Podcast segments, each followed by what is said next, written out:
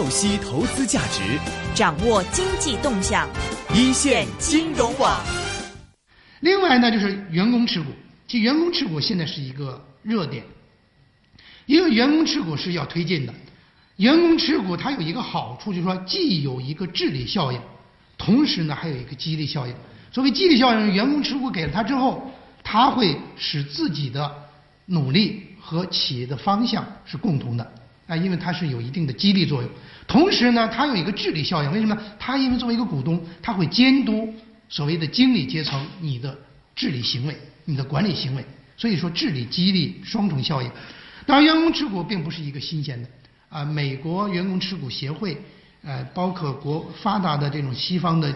呃，市场经济国家员工持股是一个比较普遍的现象，啊，这里呢，甚至说像美国已经有两千万员工，他们都参与了员工持股计划，哎，参与的人员数量非常广泛，而且呢，涉涉及的资产的金额呢也非常多。但是呢，我们国家在员工持股过程中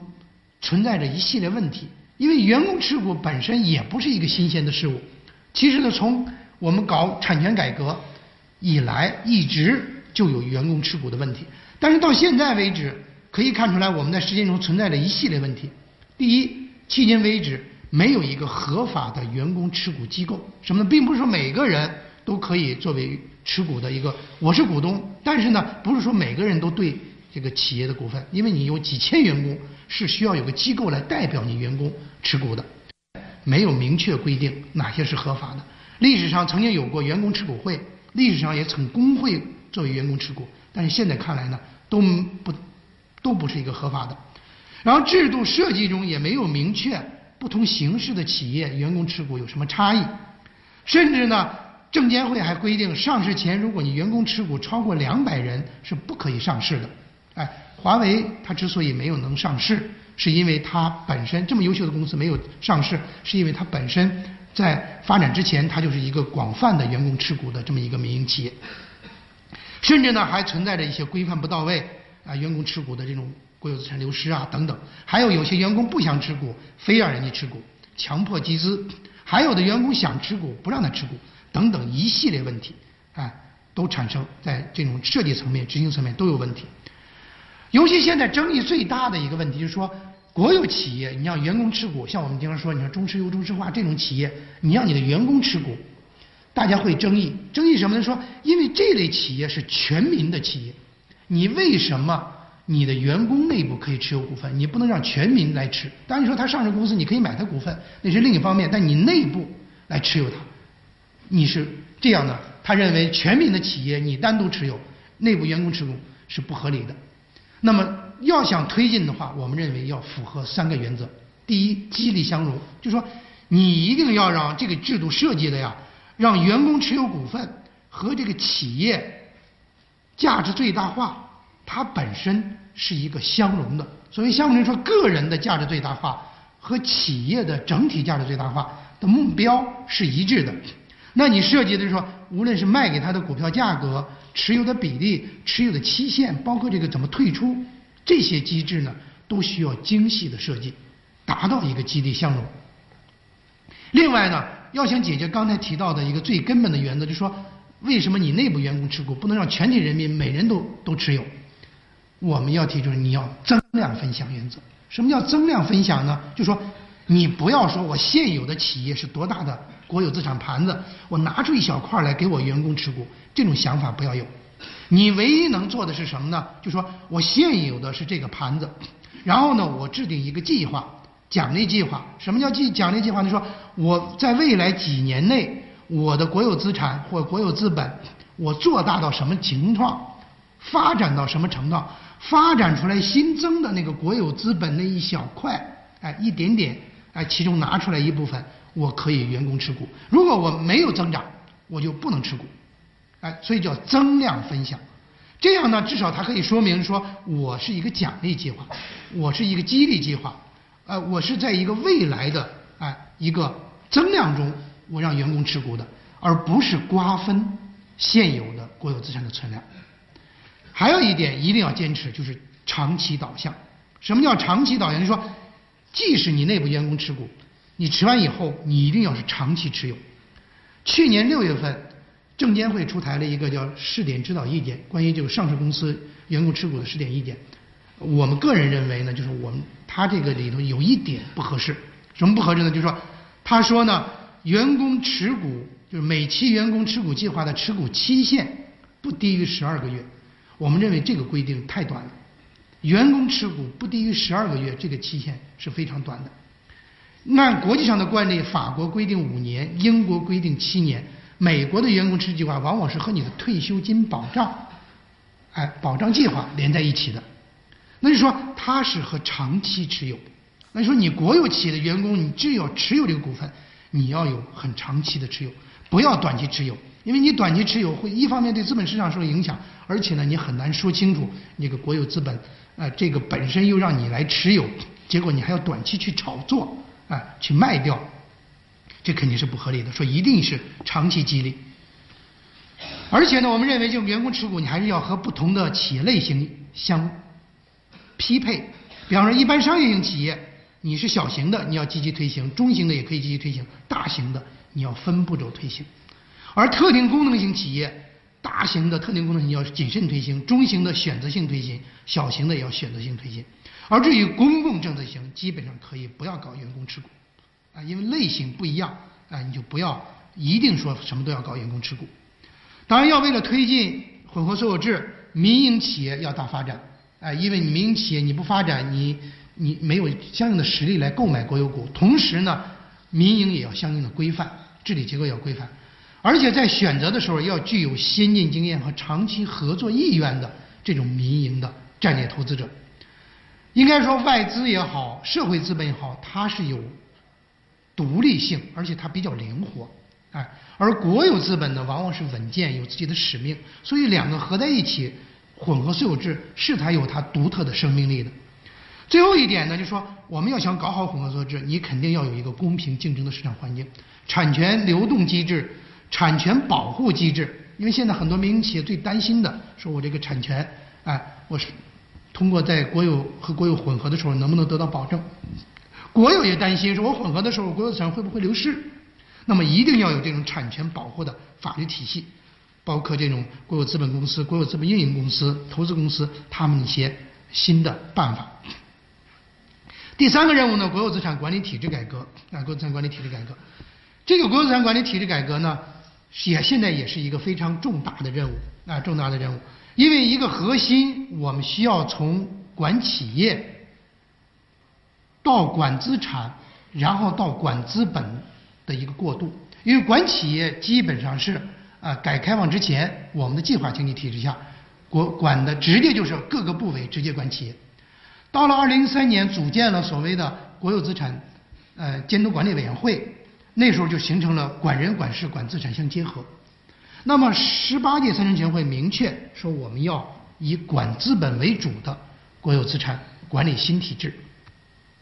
这里头呢，在国有资产管管资本为主里头，提到了两类公司是管资本这种管为主的管理体制的最核心。哪两类呢？一类叫做国有资本投资公司，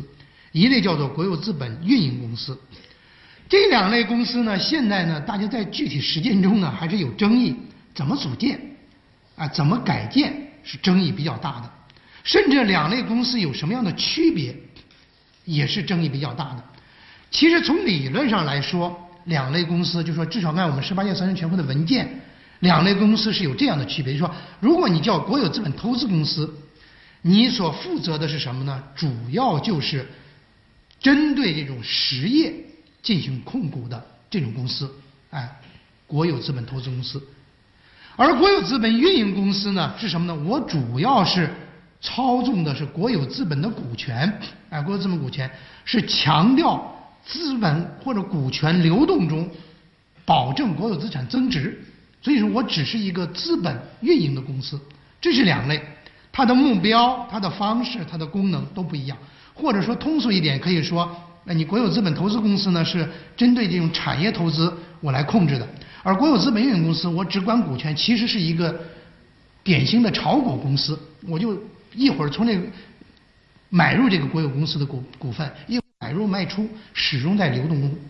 但是这两类呢，从原则上是这么个区分。但在实际中呢，有时候是区分不开。为什么呢？就是说我如果说我买了这个股份，我认为这个股份长期持有能有利于国有资产保值增值，那我就长期持有。如果说国有资本投资公司觉得这个这个产业资本已经不具有战略价值了，我也可以把它卖掉，所以我又变成一个国有资本运营公司了。所以动态来看，两个并没办法严格区分。所以现在甚至在操作中呢，就干脆叫做国有资本投资运营公司，就把两个合在一起了。但是我们在国有资产管理体制中呢，构建中呢，这两类公司是有区分的。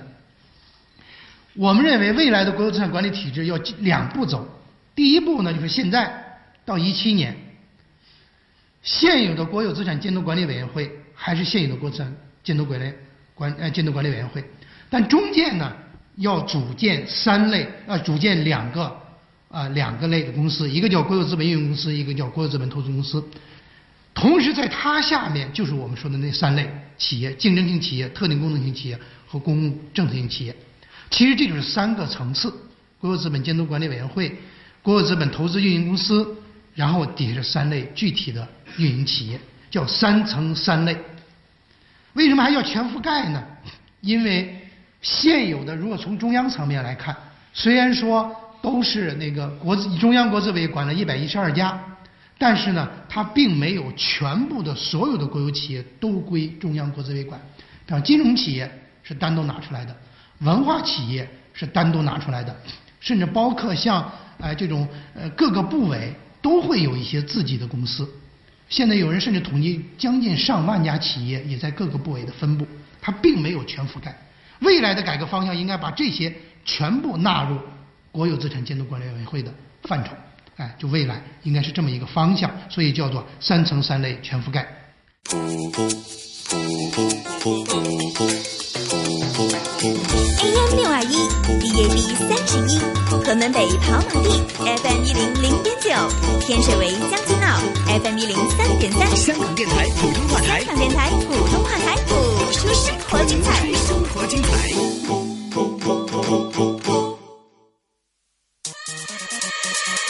股票交易所鸣金收兵，一线金融网开锣登台。一线金融网，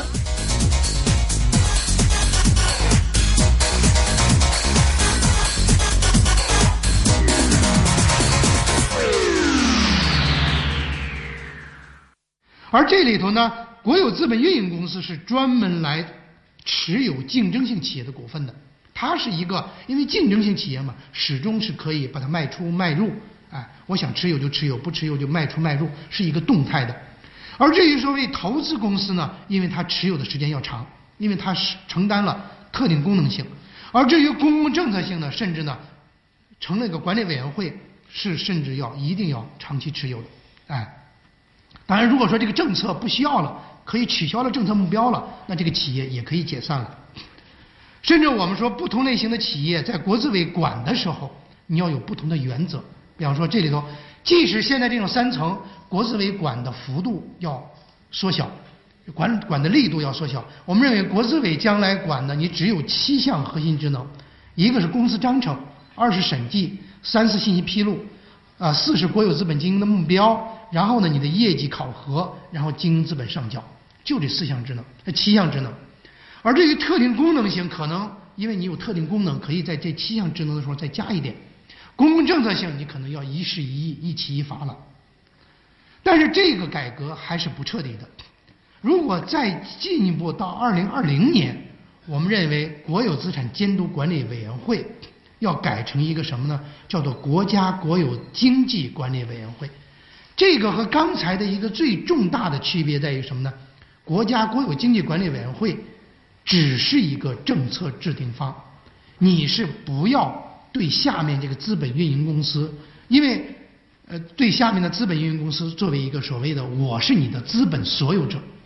因为在二零一七年之前，这个国有资产监督管理委国监督管理委员会还是可以说我是一个啊资本所有者啊最终的资本所有者，而这个国家国有经济管理委员会它只制定政策，并不是一个真正的所谓的啊持有这个股份的一个机构，而真正持有国有资本的是这下面这三类。啊这两类公司。当然，现在有人建议叫国家国有经济管理呃国家国有经济管理委员会，这是我们的建议。有人说把它改成叫国家国有资本管理委员会，就说你是管理委员会，你只是一个政策制定方，哎，会有这么一个未来的改革的建议。当然，现在看这是为中央的一个层面的改革建议。现在各个地方呢，有在也都在在它现有的方案里都提出来了。当然，主要是几个方面，一个是国有资本上缴收益上缴比例提高到百分之三十。这是十八届三中全会哎要求的。还有呢，说组建国有资本经营公司和投资公司，不同地方说我组建两家，组建三家，有的说组建多少家哎。当然，各地在探索新的国有资产管理体制的时候，它关键强调两方面，一个是容错，就说你允许探索嘛；二是呢要放权，就是说即使它因为涉及到一个什么问题呢？就说因为现有的国资委都是存在的，但这个国资委未来的改革，它的地位是什么样子？现在是存在争议的。如果按我们的设计，将来这个未来的国资委呢，就是一个只制定政策的一个国有资本或者国有经济的一个管理委员会，哎，它就不再是管人、管事、管资产了，甚至连连管资产这块呢，就是作为资本所有者代表，并不是这个作为资本所有者代表了。那么这种情况下，如果让国资委自己制定这种政策，它是不能制定出来这种政策或者这种改革方案是提不出来的。哎，所以说现有的你只能做到什么呢？允许探索。但第二个呢，就说又为了推进改革，那就相应的你国资委要放权，你的人事项的清单管理啊，包括你说哪些，就说呃出资人人事啊，你要提出来出资人事项清单制度。什么就说你作为出资人，现在你还是出资人了，你作为出资人，那么你监管什么，报告什么，问责什么，只有个清单，就所谓的这个清单之外，你都要有企业。自主来经营，这是第三项任务，就国有资产经呃国有国资改革。第四项任务完善现代企业制度，这个呢，其实现代企业制度完善呢，争议讨论已经很多年了啊，很多年了。但是我们现在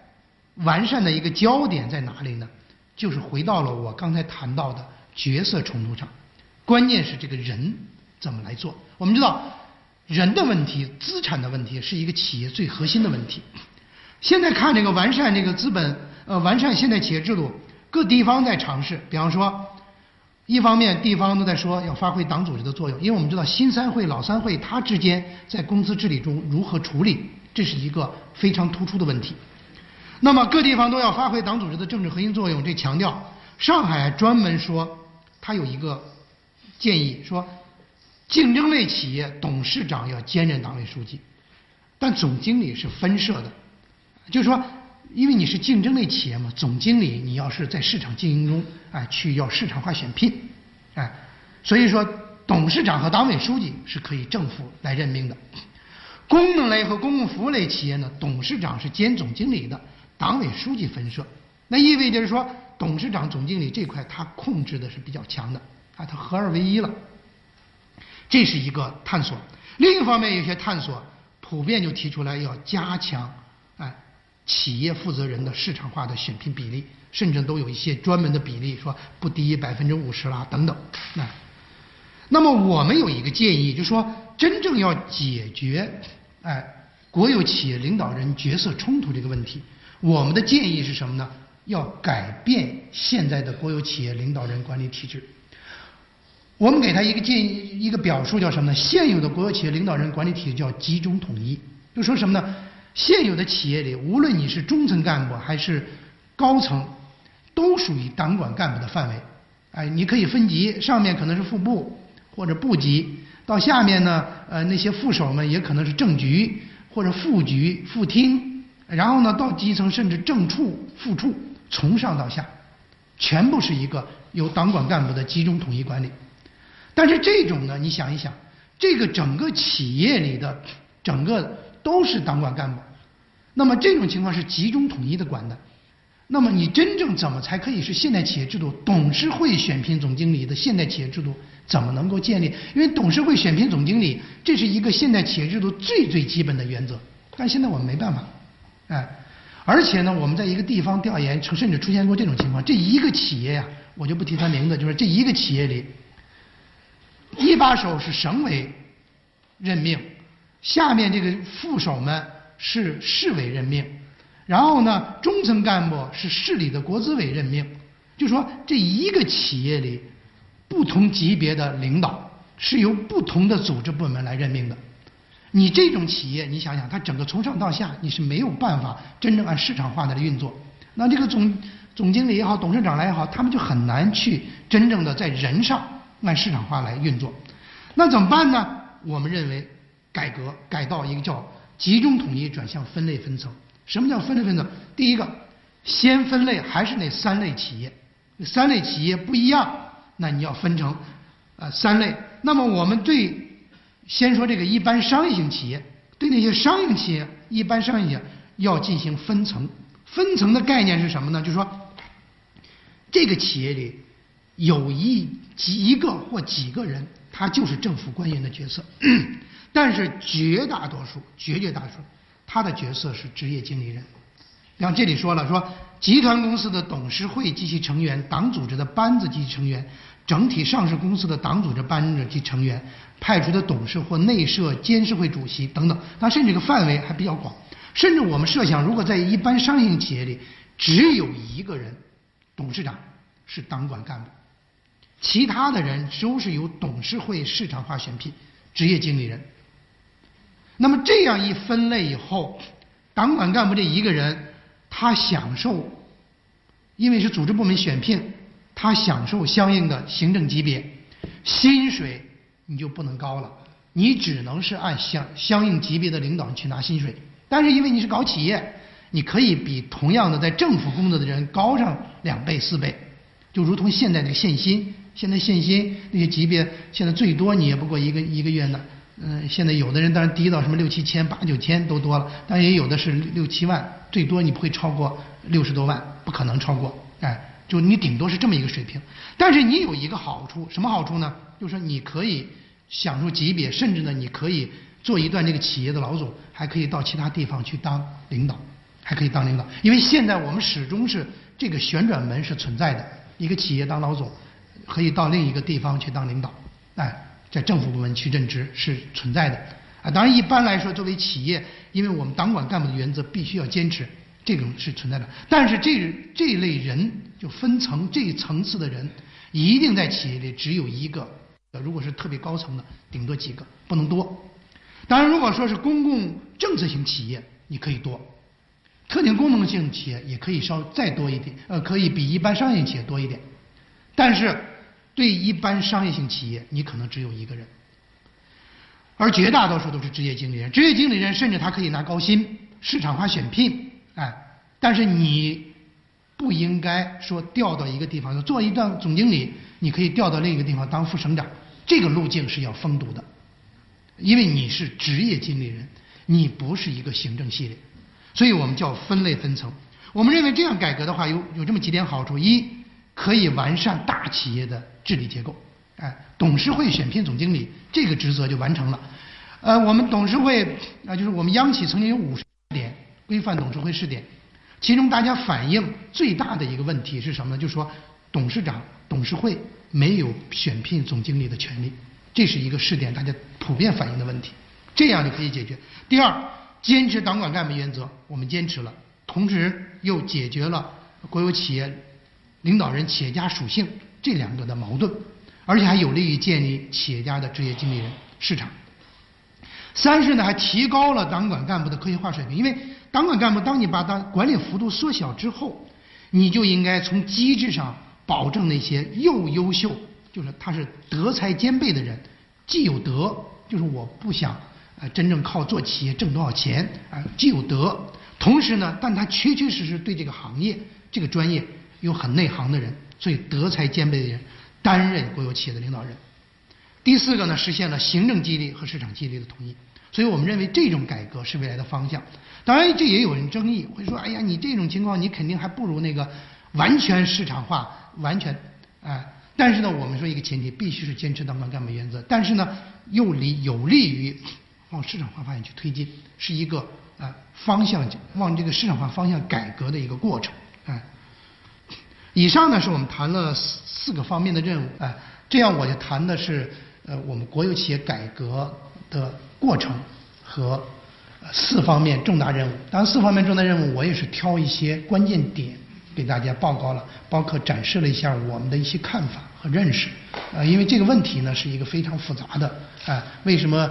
大家都争议说，呃，直到现在呢，呃，酝酿了很长时间，确确实实面临了很多很多现实的一些问题。我们这种庞大的国有企业、庞大的国有资产，哎，确实如果深化改革，呃，有很大的争议，也有很多问题。嗯，但是呢，方向十八届三中全会已经明确了，啊，我们要沿着这个方向呢，呃，去解决具体的问题。